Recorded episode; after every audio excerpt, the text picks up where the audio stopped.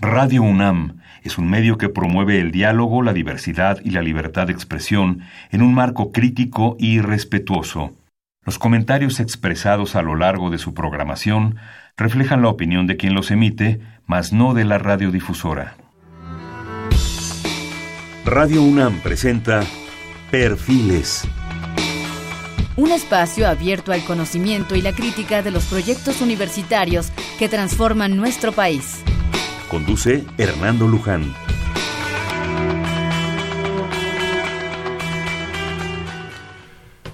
Amigas y amigos de Radio Universidad, bienvenidos a Perfiles, un espacio donde conversamos con las mujeres y hombres que día a día forjan nuestra universidad. Eh, ya sé que si ustedes están preguntando dónde está el maestro Hernando Luján, ahorita brevemente vamos a hacer la entrada al, conductor de este espacio. Lo saluda Jonathan López de la Dirección General de Divulgación de las Humanidades.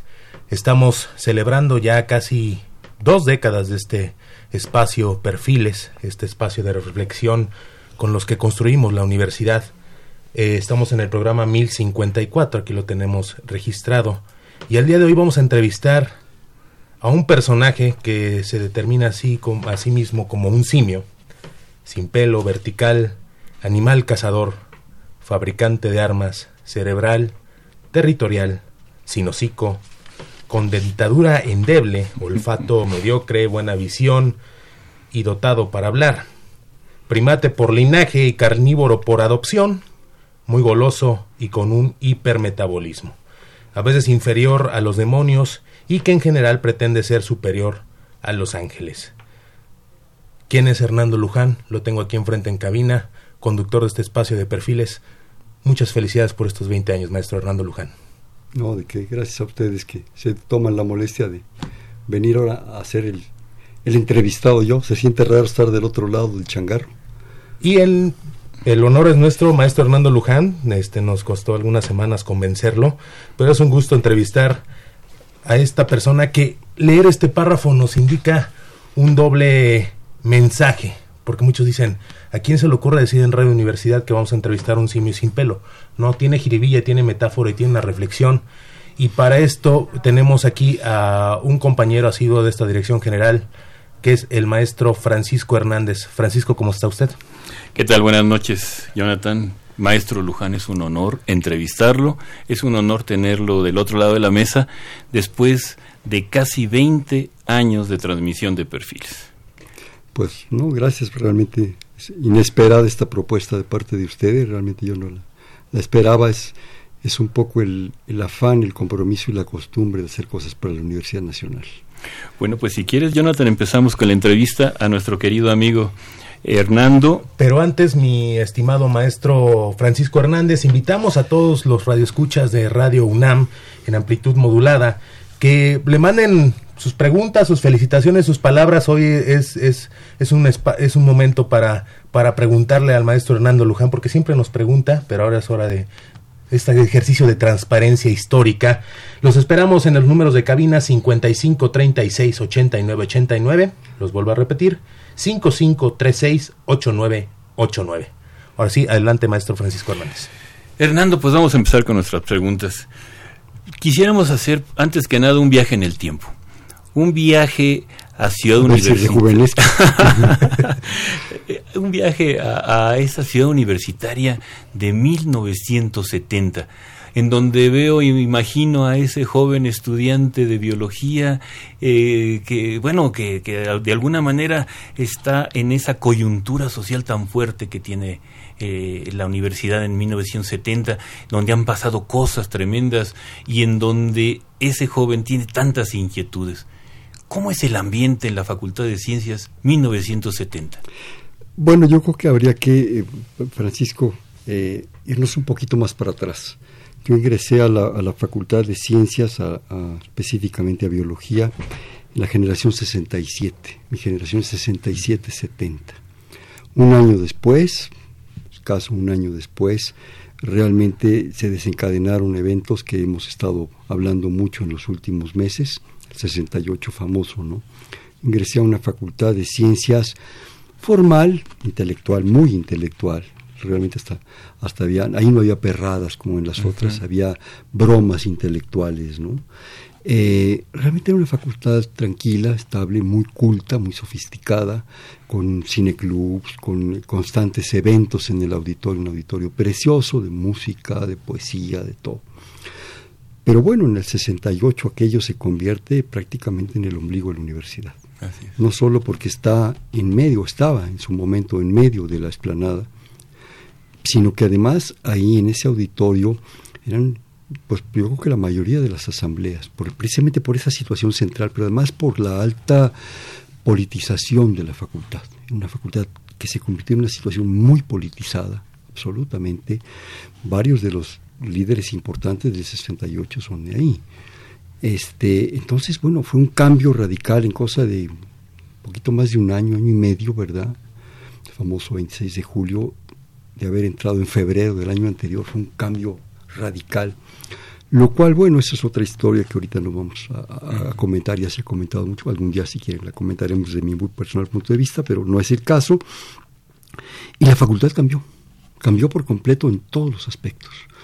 Eh, la gente nos convertimos más críticos, lo que leíamos, lo que platicábamos, las asambleas, los contextos, los pasillos de repente forrados con papel de estraza, con consignas de Ho Chi Minh, del Che Guevara, de todo, todo lo que, lo que nos estaba revolviendo, la revolución sexual en pleno, ¿verdad? Las minifaldas que, que eran una maravilla, ¿verdad? Las compañeras, o sea, era, era, era otra facultad totalmente, ¿no?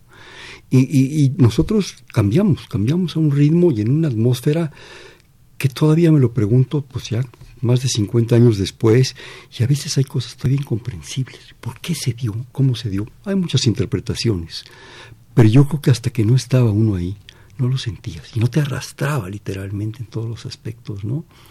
Y, y tenías que seguir ese ritmo, un ritmo no solo de cultura científica, que era lo que la universidad nos exigía académicamente, sino en un ritmo de una cultura de otro estilo, de estar actualizado con el mundo, ¿no? De ser parte de ese, de ese mundo. Y bueno, era tan común leer a Marcus, a Mao, a, bueno, los grandes escritores del momento. Yo eh, devoraba a Hesse y a Papini y a muchísima gente.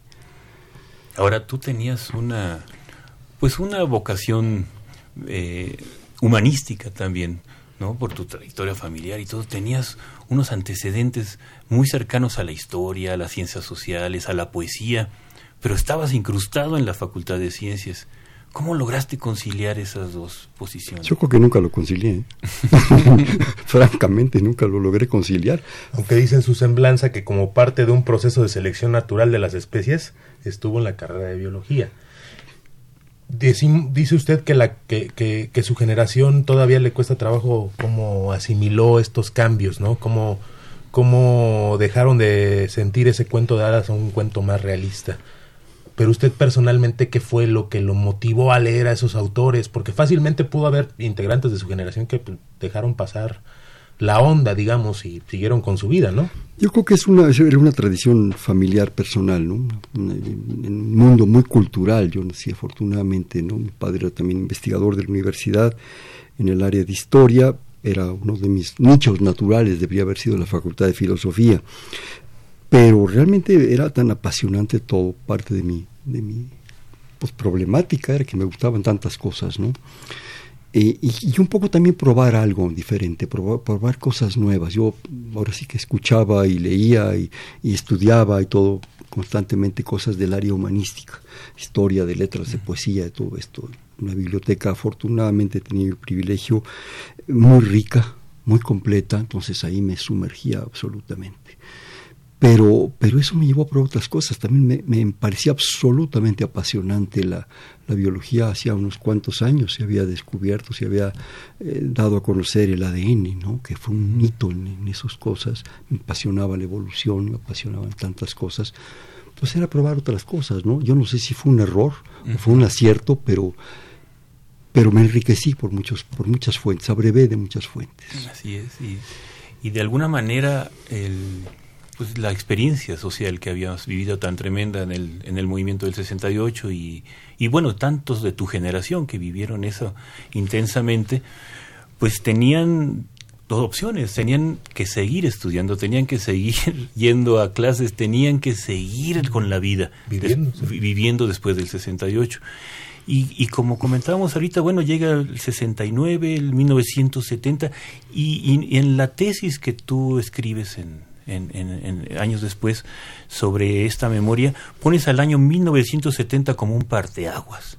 ¿Por qué, Hernando? ¿Por qué fue tan importante? Bueno, muchos, como tú dices, eh, continuaron, porque había que continuar, o sea, la vida sigue, ¿no? Desgraciadamente para unos los que cayeron no siguió.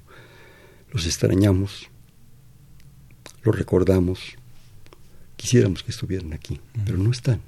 La vida tenía que seguir, ¿no? En mi caso no fue así, yo, yo verdaderamente la vida se me desajustó por completo, me fui a caminar, a dar vueltas, a tratar de entender. Se me hacía después de aquello que, pues para bien o para mal, había yo sufrido, sentido, pasado, que fue el 68. Este, realmente eh, aquello me, me, marcó tanto, ¿no? Yo tenía que conocer otras cosas, ¿no? Yo no tenía tranquilidad espiritual, todavía no la tengo, pero bueno, para sentarme atrás de un microscopio. Además era yo verdaderamente un poco rebelde, ¿no? Inquieto. inquieto, digamos así, inquieto. Este, como me decían varios de mis maestros tan queridos y apreciados, te parece la jonjolí de todos los moles, ¿no? Entonces, bueno, yo realmente me fui, regresé, en fin, pero nunca me despegué de la facultad. Yo creo que ese fue un gran, un gran momento y un gran privilegio, no haberme despegado, seguir en contacto con amigos, amigas, maestros, en fin.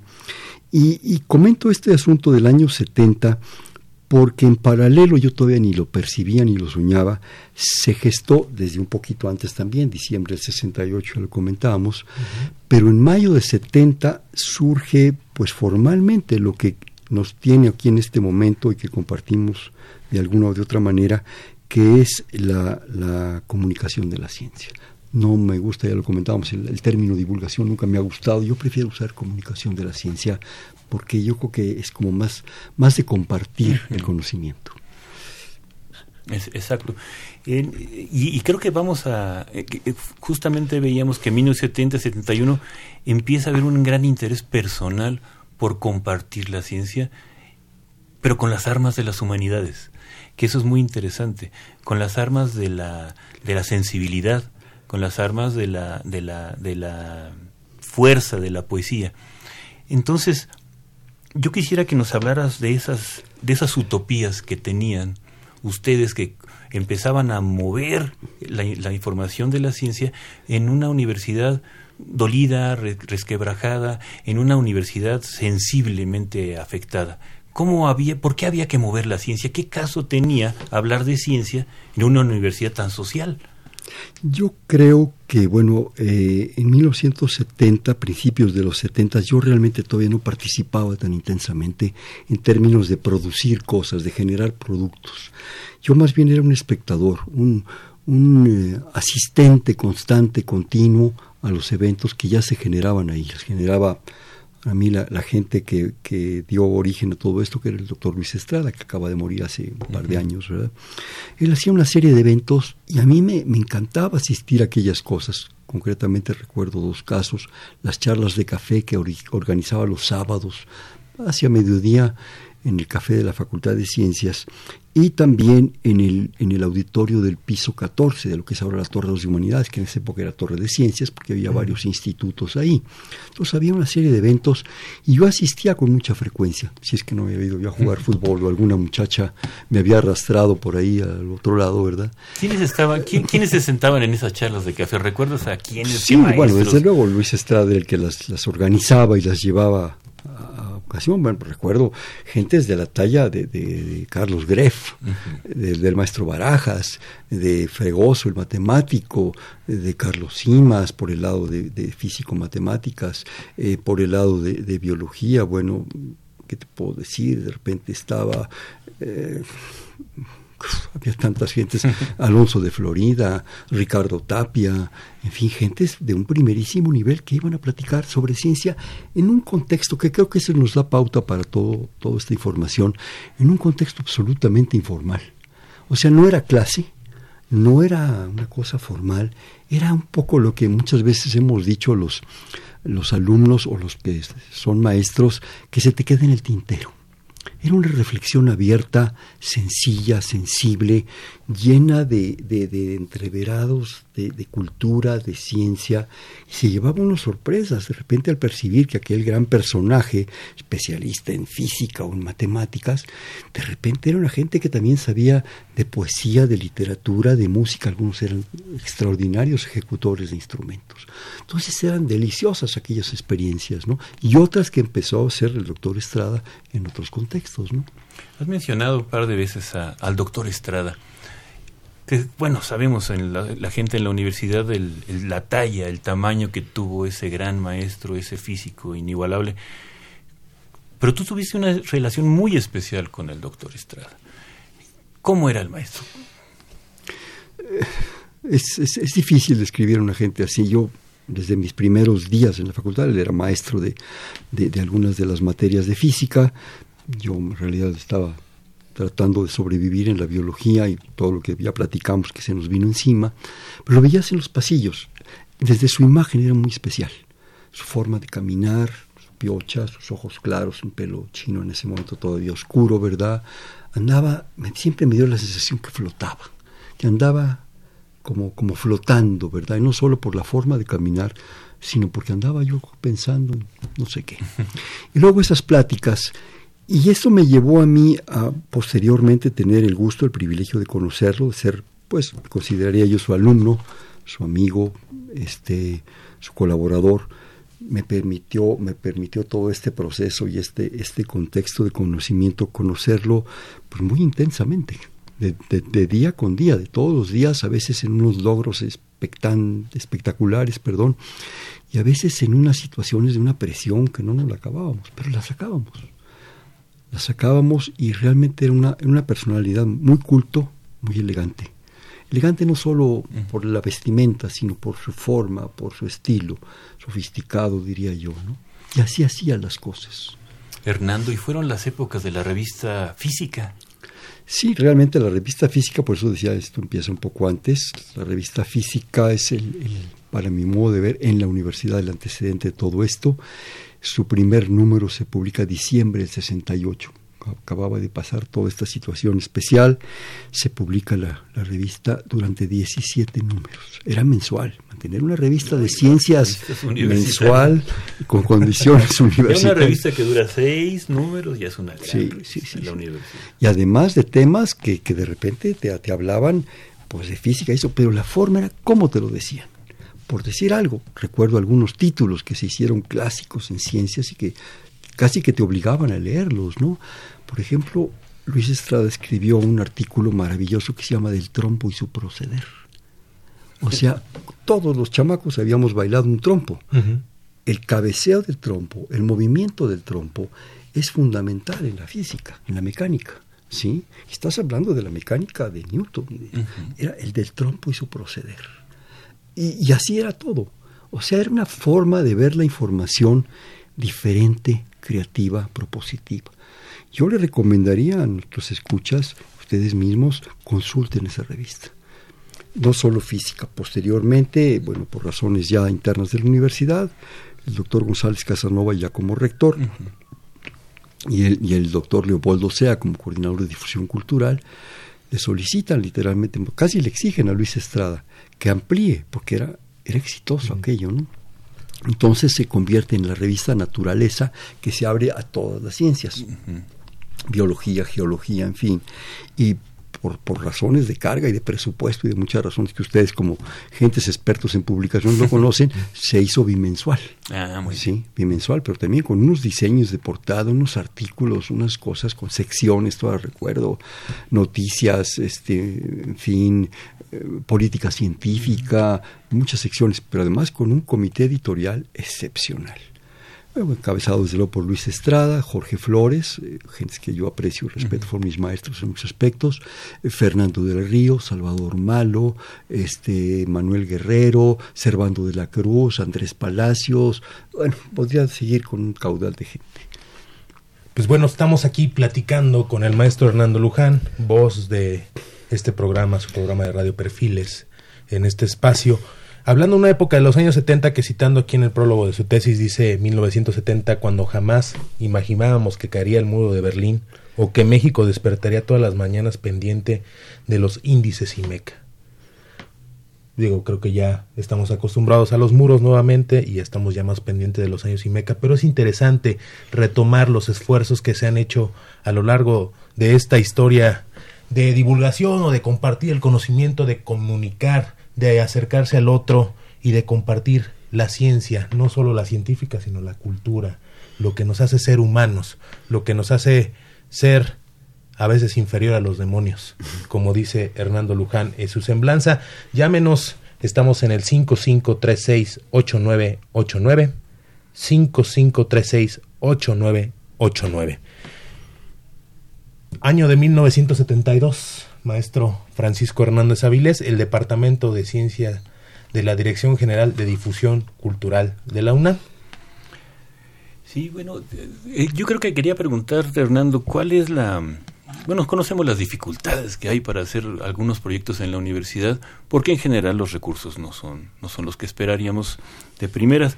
Pero me gustó mucho una frase que escribiste tú, se diseñaban exposiciones sin museo y se hacían mil cosas sin recursos. ¿Por qué? ¿Qué, objeto tenía hacer tanto esfuerzo? También nos hemos platicado de que pegabas cientos y cientos de carteles tú solo, hablando para que la gente acudiera a los eventos, para que la gente acudiera a las exposiciones. Y lo que sucede es que sí iban a las exposiciones y que la gente sí iba a, las ferias. Es decir, ¿cuál era la voluntad? ¿Qué, qué sentías tú? Qué, era necesario hacer para que la ciencia realmente llegara pues a, tanto público. ¿Qué sentía yo? Buena pregunta. Para empezar, un gran agradecimiento. Un gran agradecimiento por una oportunidad que me dio la vida. Porque de aquel joven perdido en la biología, entendiendo que no iba a ser científico, demasiado piojo brincándome en el hipotálamo todo el tiempo, demasiada inquietud, o como me decía una gran maestra mía que quise mucho, Cristina Márquez, que me daba embriología, me decía, niño, mi niño, ya apacíguate, por favor. un gran agradecimiento, porque aquello realmente fue una oportunidad, una oportunidad de vida, una oportunidad vocacional.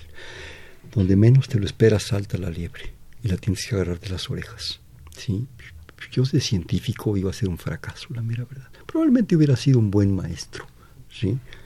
Si me hubieran dejado hacer tanta locura. Magnífico, me parece. Pero, pero de científico estar pensando en un laboratorio, por poner un ejemplo, y con todo el respeto que la investigación y los científicos me merecen, ¿eh? profundamente, son amigos míos, muchos de ellos, la mayoría, en una bata blanca pesando el hígado de un ratón para analizarle las enzimas, yo iba a enloquecer. ¿Por qué? Porque, porque en ese momento yo estaría pensando, no sé, en León Felipe, ¿no? Y en aquello que nos dijo, perdón, soy ya tan viejo y ofendido a tanta gente que la última palabra pegadiza y terca aquí que quiero decir al morirse a esta, perdón. ¿Qué tenía que ver eso con la biología molecular o con la no sé qué? Entonces fue una oportunidad de en un momento dado encontrar algo que realmente apasionaba. No había recursos, se hacían las cosas con las uñas. No había museos, como tú lo acabas de mencionar, no había presupuestos, no había nada. Simplemente era ¿Imitar al ratón? Pues a la palabra. Imitar al ratón, porque los ratones no tienen recursos para operar. Sí, Pero bien que le caminaron, ¿no? Sí. Nada más, les falta, nada más le faltó al ratón pegar carteles. Sí, sí. Hacerlo todo. Yo, en efecto, pegaba yo 100, 150 carteles cuando teníamos un evento. Era una forma de publicidad muy de la época, ¿no? Pegaba 100, 150 carteles con engrudo por toda la universidad. Ya los vigilantes me alucinaban, me decían, mira, güero, pégalo aquí, no lo pegues allá, por favor. Y ahí andaba yo con mi engrudo. O, negociando con la imprenta Madero. Imagínate, la imprenta Madero hacer esas cosas a la palabra. ¿Sí? Y consiguiendo auditorios y haciendo... Así se hacían las cosas. Los presupuestos, claro, qué padres, qué bonitos. Pero yo creo que más bien era la pasión. La pasión y el estar convencido de que si bien yo no iba a ser científico, ni lo iba a ser, ni quería yo serlo probablemente, había que compartirlo, había que darle a esos jóvenes, siempre, nunca he dejado de pensar en los jóvenes, que esos jovencitos que vienen atrás de mí, ahora mucho más, más atrás, ¿verdad? Eh, deben tener oportunidades de entender cosas, de percibir cosas. y de tener una propuesta cultural diferente y entender que eso es cultura. Eso es muy interesante. Cuando tú mencionabas hace rato, es que hacer ciencia es hacer cultura, y hacer poesía es hacer cultura, y hacer humanidades es hacer cultura, más allá quizá de la palabra divulgación. ¿Cuál es la diferencia entre hacer cultura y hacer extensión universitaria o hacer divulgación? ¿Qué tan importante es hacer cultura? Yo creo que la cultura, y muchas veces yo lo discutí con, con estos personajes que mencioné, o con amigos, o con otros investigadores, de alguna manera algún día, creo que por ahí lo escribí también, para mí la cultura es una atmósfera de bienes, y bienes en estado de mar y de atmósfera, sea aritmética, sea limón, sea un limonero, sea una sonata, sea lo que sea. Es, es, esa atmósfera que se genera, es algo intangible probablemente, pero que te marca de por vida. Es hacer de la ciencia parte de la cultura, nos consideramos hombres cultos porque sabemos de poesía, de letras, los autores, este un poco de danza, un poco de cine, en fin, tenemos tantas facilidades ahora hasta con las máquinas estas, ¿no? Pero yo creo que no podemos hablar de hombres cultos si no sabemos un poquito de teoría de la evolución, un poquito de la relatividad, un poquito del psicoanálisis, de lo que ha implicado para el universo. Fernando del Río, de las personas que mencioné que era después de Luis Estrada probablemente el que mantenía en pie la revista porque se echaba la redacción y era un redactor extraordinario. Tenía una frase que nunca se me ha olvidado, que decía, vamos a estar conscientes y vamos a ser felices y vamos a estar en un momento eh, plenos de haber logrado todo este trabajo, porque él se involucraba profundamente no solo en la revista, el día que podamos hablar y que le podamos decir a la gente, pues los invito a un conjunto de bioquímica popular o token Newton. ¿verdad? Era ese vínculo, esa, esa correlación de, de, la cultura en su más clásica percepción, pero también con cosas de una sofisticación que a veces se sienten tan alejadas, pero no, ahí están. La ciencia ahí está, es cosa de aprenderla a ver, de buscarla. El asombro, ahí está. El asombro y generar esa atmósfera, esa posibilidad de, ay, aquí está pues bueno, estamos un poquito picados con las anécdotas del maestro Hernando Luján, que dice que no quería ver hígados de ratones, pero sí era un ratón de la, del campus universitario. ¿Cómo le impresionó lo del ratón? No, pues digo, pues es que para, hay que tener buena pierna para caminar el campus de, de, de, Ciudad Universitaria. Vamos a un corte, estamos en perfiles, los teléfonos en cabina 55368989.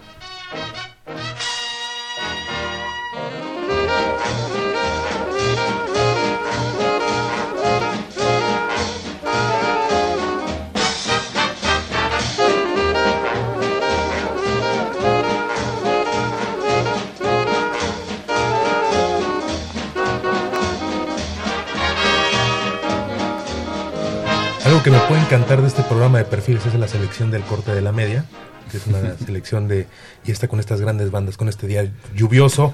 Estamos en perfiles, lo saluda Jonathan López, el maestro Francisco Hernández me acompaña, y está también el maestro Hernando Luján, pero ahora le tocó estar en el Paderón. Ahora le estamos entrevistando porque 20 años de perfiles, ya mil programas, y estamos hablando de, la de los científicos y la cultura y ahorita me está llegando un mensaje que es muy interesante, no siempre escuchas, qué tristeza, ¿eh? pero me da mucho gusto que, la gente participe, que dice que le da mucho, mucho gusto hablar a un científico de cultura. ¿Cómo ve, maestro Hernando Luján? Qué bueno, ¿no? Yo creo que es importante. Esto de repente me recordó a los tres mosqueteros 20 años después. ¿Verdad? Y el Visconde de Brayelo. bueno, este, les pedía yo que me regalaran un minuto para aclarar lo del ratón. Eh, en mis idas y venidas ingresé a un grupo de bioquímica extemporáneo de puras gentes que estábamos tratando de pagarle una materia muy pesada. Y una de las prácticas era conseguir una rata, que en aquella época no había granjas en la universidad. Conseguir una rata, de donde podíamos, generalmente íbamos a Cuicuilco, y ofrecíamos a los chamacos cinco pesos por una rata. Obviamente no eran ratas estériles de laboratorio, muy, muy asépticas, muy blancas, bonitas. Eran unas ratas grises horrorosas que parecían gatos, venidos a menos, ¿sí? Y nos la daban por cinco pesos y llevábamos un costal. Pero la clase aquella de laboratorio la teníamos hasta las siete de la noche y esto había sido como a las cuatro de la tarde. Compramos nuestra rata, muy orgullosos de que por fin íbamos a hacer un, experimento trascendental. Era precisamente un corrimiento de enzimas en el hígado de un ratón o de una rata. Uno de los compañeros, Siriaco Sarabia, lo recuerdo con un gran cariño, tenía un Volkswagen viejito, amarillo, por cierto. ¿Y qué hacemos con la rata? Lo echamos en la cajuela de mi Volkswagen. Bueno, entramos, entramos a otras clases, llegaron las 7 de la noche, fuimos por la rata y la rata no estaba. No estaba en el costal, pero sí estaba en el Volkswagen. Se había comido el costal, el cartón que funcía así como, como, cajuelita, se había comido el radio del pobre siriaco, ¿verdad? Y la rata estaba ya encajonada en un rincón. Y la rata estaba prácticamente dispuesta a dejarla salir a morir matando. Entonces, pues, ¿qué hicimos? Carro, Lo primero, pues le aventamos agua, le aventamos aceite, le aventamos gasolina, le aventamos tierra, le aventamos todo y la rata enfurecía más. Hasta que por agotamiento la rata se dio por vencida y cayó desmayada. Entonces la agarramos de la cola y corrimos a, hacer nuestro gran experimento sobre enzimas en un hígado de una rata.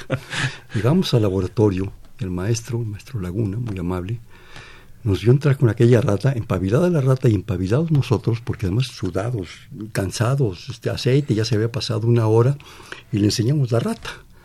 Dijo, pero qué horror es esto. Esto no puede servir para un experimento. lo único que se me ocurrió decirle, bueno, maestro, ¿qué quiere? ¿El hígado o la salea? y salimos de allá a la una de la mañana. Pero bueno, sigamos. Padres anécdotas. Fíjate, todas esas inquietudes de hacer difusión, bueno, de hacer divulgación de la ciencia, creo que se consolidaron en, el Centro Universitario de Divulgación de la Ciencia. Creo que ese fue un momento clave. Fue un, fue un centro clave, evidentemente, ahora que nosotros, después de muchos años, ya vemos el, el universo y vemos el, las diversas eh, eventos que se hacen sobre divulgación de la ciencia en la universidad más de los años de los, del 2000. ¿Cómo era en los años 80 ese centro de divulgación de la ciencia? ¿En qué, ¿Dónde estaban? O quién lo, cómo, ¿Cómo se manejaba? Mira, rápidamente, porque no podemos dejarlo de lado para tratar de dar una información un poco más completa. Eh, gracias, decíamos, de 70, eh, eh, se generó un departamento de ciencias de difusión cultural, que estaba a la altura de literatura, de danza, de teatro, de todo esto. Y allí es donde hacíamos todos esos eventos de los carteles y de los correrle para acá y correrle para acá por todos lados. Pero eso fue evolucionando afortunadamente gracias a, pues a los a los buenos resultados que empezamos a dar que sorprendían a los funcionarios. Nadie se esperaba que fuera a llenarse un auditorio hablando de partículas elementales o de etnobotánica o de cosas así, ¿no? Bajo ese concepto de hacerlo diferente, de plantear la información diferente. Eso afortunadamente evolucionó, hubo una interfase ahí, un acuerdo con eh, eh, la Secretaría de Educación Pública para crear lo que se llamó el Programa Experimental de Comunicación de la Ciencia.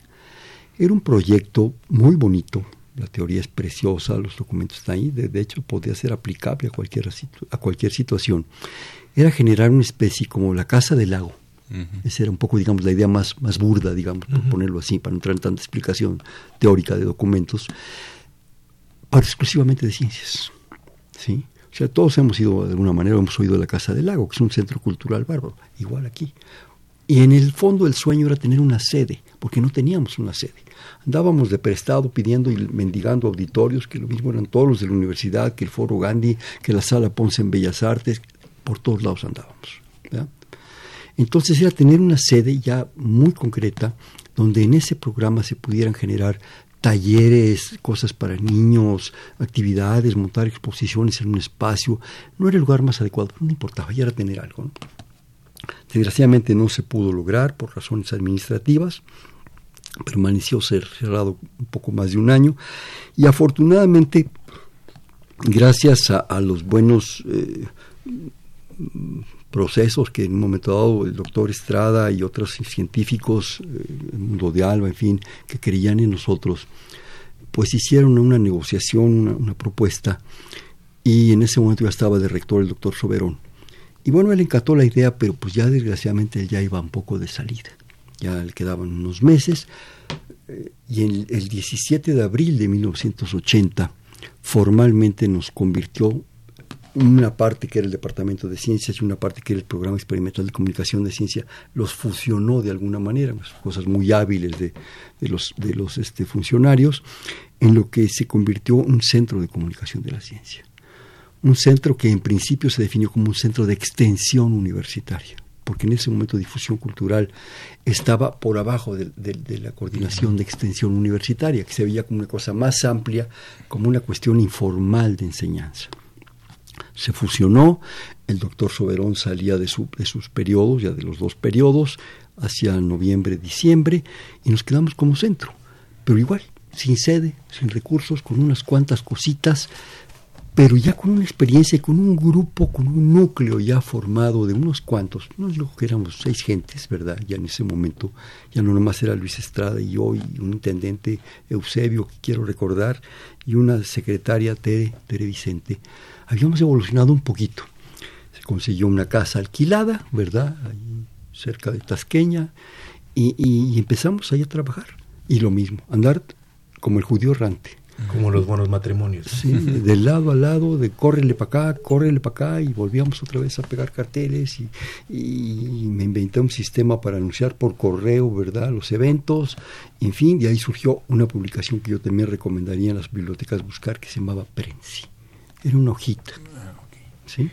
Y ahí hacían la difusión. Ahí hacíamos, no ahí, porque no, era una casa que no podíamos hacer cosas públicas, por razones de uso de suelo, pero era una casa que adaptamos con una pequeña biblioteca, cada cuarto era una oficina, mi, mi oficina era el, lo que había sido el costurero de la señora que construyó la casa, ¿sí? y que además estábamos allá asignados cuatro gentes, eh, en fin, fuimos creciendo poco a poco y, y agarrando todo, todo lo que se podía. De esa etapa puedo recordar con un gran afecto nuestra participación, que fue una cosa prácticamente que yo forcé, perdón que hable en primera persona, que era la participación de la ciencia en las ferias de libro infantil y juvenil. Ahí tienes una anécdota muy interesante. eran las filis, ¿no? Era el inicio de las, primeras filis. Que se realizaban abajo del Auditorio Nacional, cuando el auditorio era aquella cosa rara, que ahora ya lo modificaron una cosa preciosa. Platícanos eso, ¿no? Platícanos esa aventura de las ferias de la feria de algo platicabas de, del asunto este de que parecía que no desde ciencia no tenías muchos permisos para participar en la feria internacional del libro juvenil y finalmente había que hacerlo y lo hiciste saltándote un poco las trancas, Fernando. Sí, totalmente. Como siempre me lo haces saltando. creo que estoy vivo, por no sé por qué milagro, pero bueno. Pues sí, en realidad surgió porque en un momento dado eh, hubo una invitación de una de las gentes, de los funcionarios de la SEP, que conocía a Luis Estrada a nivel personal y platicando, oye, ¿por qué no van un poco a las ferias? Estoy hablando de 1980. 1980 fue la primera participación. Fuimos a, pues llevamos cualquier cosa, de hecho nos dieron un, un pedacito, un lugarcito en el espacio de una revista que desgraciadamente desapareció también, Chispa, una revista para niños muy bonita que que dirigía Guillermo Fernández de la Garza, una gran persona, y en su espacio, que era un espacio realmente, porque había un, en realidad se daba mucho peso a las editoriales, a las publicaciones. Chispa pues era una publicación para niños y nos ofrecieron un espacio para ir a hacer cositas y dar unas pláticas. Y tuvo tal éxito aquello, que en la siguiente feria de 81, eh, Sama Guadalupe, la que, la que coordinaba la feria, nos dijo, oye, ¿por qué no tienen ustedes su propio espacio? Y fue cuando nos, dieron un espacio de prácticamente 250 metros cuadrados. Para llenar aquello era, no era fácil, ¿no? Y entonces año con año, y un poco por, por, mi necedad, por mi terquedad, por saltarme las trancas, yo me empecé a, a, inventar proyectos junto con todos los jóvenes entusiastas que se habían aglutinado cada año preparábamos con meses proyectos de astronomía de las islas del Golfo de California, de todo esto. Supongo que la anécdota que tú te refieres es que alguna vez un coordinador de extensión universitaria de la Universidad Nacional, pues se enteró que yo me había brincado las trancas y que estaba haciendo en el Auditorio Nacional, y que el mismísimo Jesús Reyes Heroles, don Jesús el viejo Reyes Heroles, iba a ir a inaugurar y que, que tenía que ser la Universidad Nacional haciendo cosas para niños en 1900, creo que recuerdo fue 83, si mal no recuerdo que no teníamos nada que hacer ahí. Entonces agarró el teléfono y me corrió por teléfono. ¿sí? ¿Qué sería? Tres, cuatro días de que, de que aquello se inaugurara. Dije, esto yo no lo paro yo, discúlpeme por favor, esto ya no se detiene. Eh, y la feria es un compromiso y hemos recibido dinero contra mi firma y contra esto. Entonces, pues esto no se detiene. Pero, pues, encantado de terminar la feria y yo me paso a retirar. Bueno, pero claro, como aquello lo, lo, inauguraba el mismísimo don Jesús Reyes Heroles, que en aquel momento toda la reforma educativa y la reforma de gobierno, personaje tan intelectual y tan importante en este país, fue y asistió a la inauguración. ¿sí? Y bueno, todo lo demás eran stands y libros y publicaciones y cosas muy lindas y cosas padrísimas, ¿no? En fin, yo me gastaba ahí las quincenas, ¿verdad? En aquellas publicaciones. Y cuando entró el, al espacio, que lo teníamos absolutamente cerrado, entró desde luego pues, el coordinador con el, con el funcionario de la universidad y otros funcionarios y funcionarios de él, y el hombre se fue de espaldas. Aquella quijada tan característica de Reyes Heroles literalmente se le cayó. Dijo, ¿pero qué es esto? Es que esto es diferente.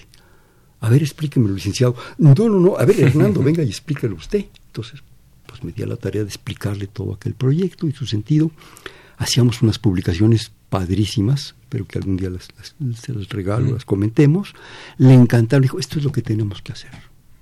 Esto es lo que tenemos que hacer para los niños, para los jóvenes, para las escuelas, para no sé qué. Bueno, pues qué bueno que le gustó. Yo ya daba por hecho que yo ya me iba a trabajar a ver a dónde las chinampas de Xochimilco, a ver qué. Y bueno, nada más me dijo, necesito hablar con usted, el funcionario universitario. Al ratito, a los varios días, llegó, se presentó y me dijo, pues este, no se preocupe, está usted reinstalado. Ah, bueno. Entonces, bueno, me reinstalaron por teléfono, me, corrieron por teléfono, gracias al poder de don Jesús del gran poder, el Señor del gran poder. Qué maravilla. Ahí, les debo una veladora. Esa es una frase que me recuerda mucho y que es como una reflexión que luego la gente, eh, la audiencia que nos escucha aquí en Radio Universidad y que ha pasado en todos muchos sectores de la universidad y yo creo que en esos espacios donde tenemos contacto con la gente, que es el motivo, o sea, somos, la verdad es un, el trabajo es un servicio público y más en la universidad pues que muchas veces nos regañan por cosas que hicimos.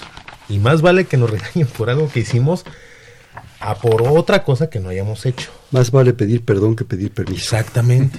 en todos sentidos.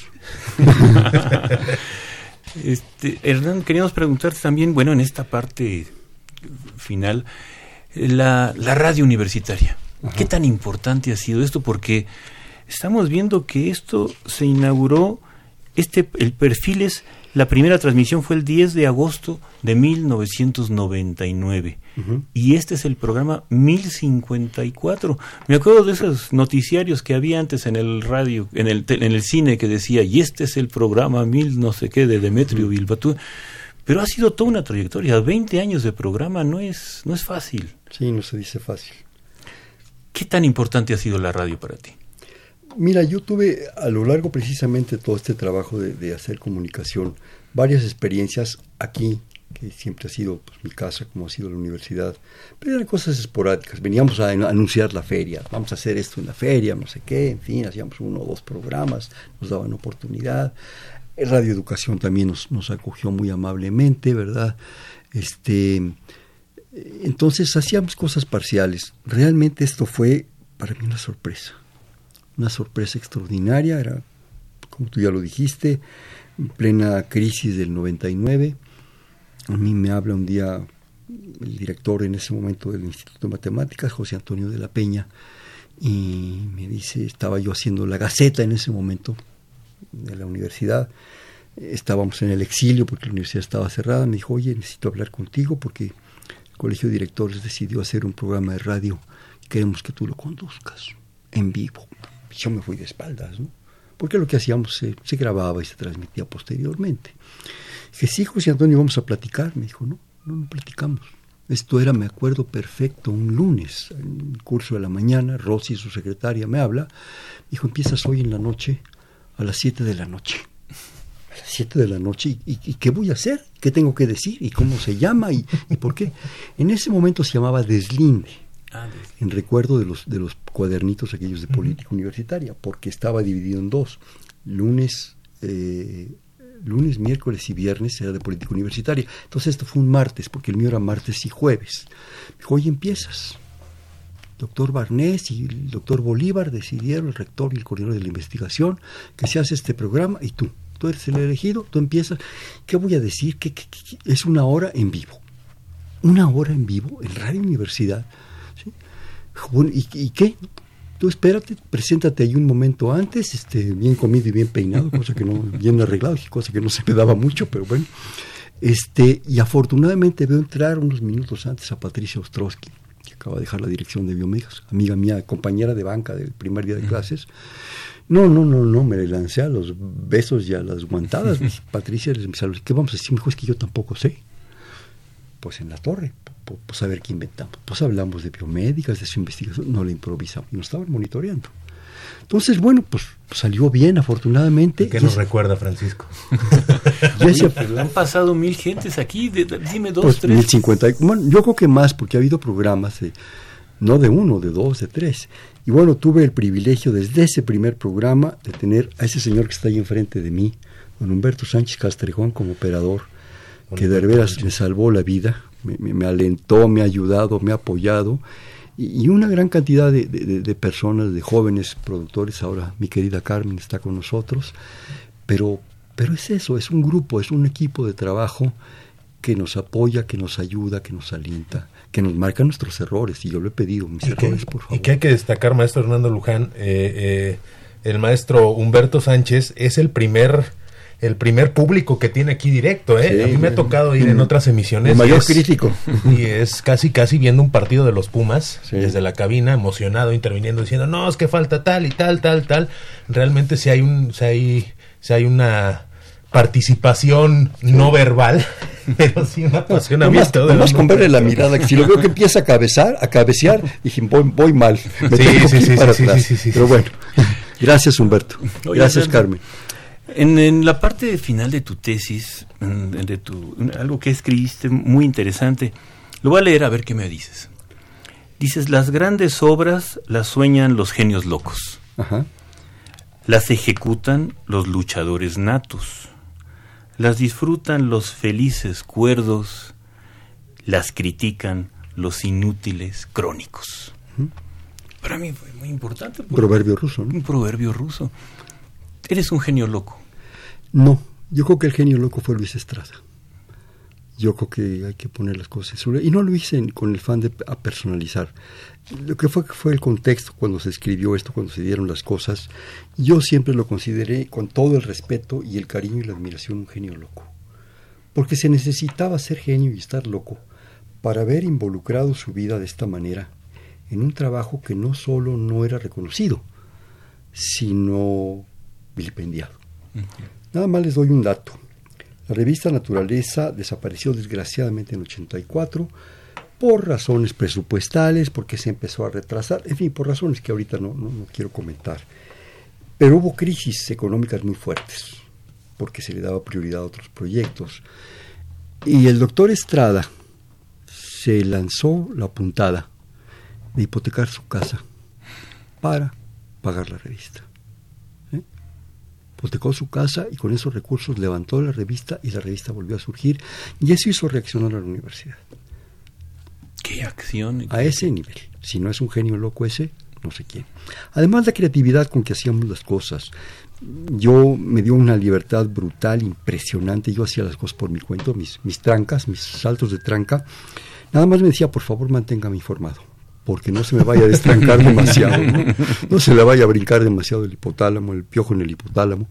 Este, y hacíamos unas cosas de veras sorprendentes. Les comentaba yo, hicimos una cosa sobre magia y ciencia, eh, las ferias de libro, proyectos que parecían imposibles. Hicimos uno que, bueno, ahora está muy de moda la ciencia y el arte, pero nosotros nos permitimos la puntada de conseguir un, es anécdota para ustedes y para el público, un salón de ligue, de ligue de ligue, en Avenida Revolución que se llamaba el Salón Adagio. Era un salón que empezaba a funcionar a las 8 de la noche, llegaban las parejas, no, aquí no nos fijamos de cuestiones sexuales, se sentaban en unos sillones rosas, lleno de espejos, obviamente era bar, había botanitas, en fin, y bueno, pues entraban en acción las parejas. Un día andábamos buscando un espacio para hacer eh, una propuesta de la ciencia y el arte, porque vimos que muchos, muchos de los científicos o tocaban música o hacían poesía o en fin, ¿no? Queríamos hacer un encuentro de científicos y de artistas y de todo esto.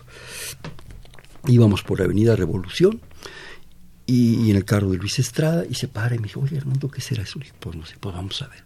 No, no, desde que entramos nos encantó. Era así, y eso que no estaba ocupado, era, o sea, mediodía. Hablamos con el gerente, el capitán, no sé qué, me dijo, sí, cómo no, encantado. Así sirve que va a venir más gente y consumen más. Y ustedes van a consumir desde luego, sí, claro, pues, aunque sea una cerveza. Bueno, se anunció a, bombo y platillo todo el evento aquel, ¿verdad? Y bueno, eh, tú, esperas que, vas a hablar de cosas leves. No, de repente se hablaba de la expansión del universo, de las partículas elementales, de la teoría de la evolución, de la bioquímica, de todo. Nos sentamos, parejas aquellas estaban en su acción, en su proceder, ¿verdad? Todos muy discretos, cada quien en su rincón rosa, con su espejo encima, ¿verdad? Y empezó de repente, se puso un micrófono y empezamos a hablar de todos esos temas. Y para nuestra sorpresa, en lugar de que nos aventaran las aceitunas y los pedazos de pan, se empezaron a involucrar y a interesar. Y al rato se les había olvidado a qué habían ido, ellos y ellas, y empezaron a participar. Y aquello fue un éxito, ¿sí? Y entonces de repente dices, bueno, pues es que hay un hambre, una necesidad de conocimiento, de cultura. Que es capaz de dejar un momento tan grato y tan satisfactorio con una muchacha o un muchacho, ¿verdad? Pues por, escuchar algo diferente. Esa atmósfera de la ciencia, del conocimiento, de la cultura. Esa, sala está para Universum, ¿eh? y bueno, ya nos queda poco tiempo, maestro Hernando Luján. Muchas gracias al maestro Francisco Hernández por esta conversación, por esta charla. Eh, yo a mí me gustaría concluir con una pregunta. Más que analizar sobre qué nos falta, cuáles son los retos del divulgador y nosotros en la universidad, ¿qué nos falta a los jóvenes para encontrar esa cultura, para, para romper con las estructuras o los discursos de que eres área 2, nada más te dedicas a la biología, eres área 3, nada más te dedicas a la administración, eres área 4, estás loco porque no sabes de qué vas a vivir. ¿Cómo como jóvenes podemos consumir cultura al 100% bruta, como lo hacía usted hace 40 años? Yo creo que es una cuestión que se va cultivando. Yo creo que desde, desde que los chavillos estén en kinder, tenemos que intentar hacerlos cultos.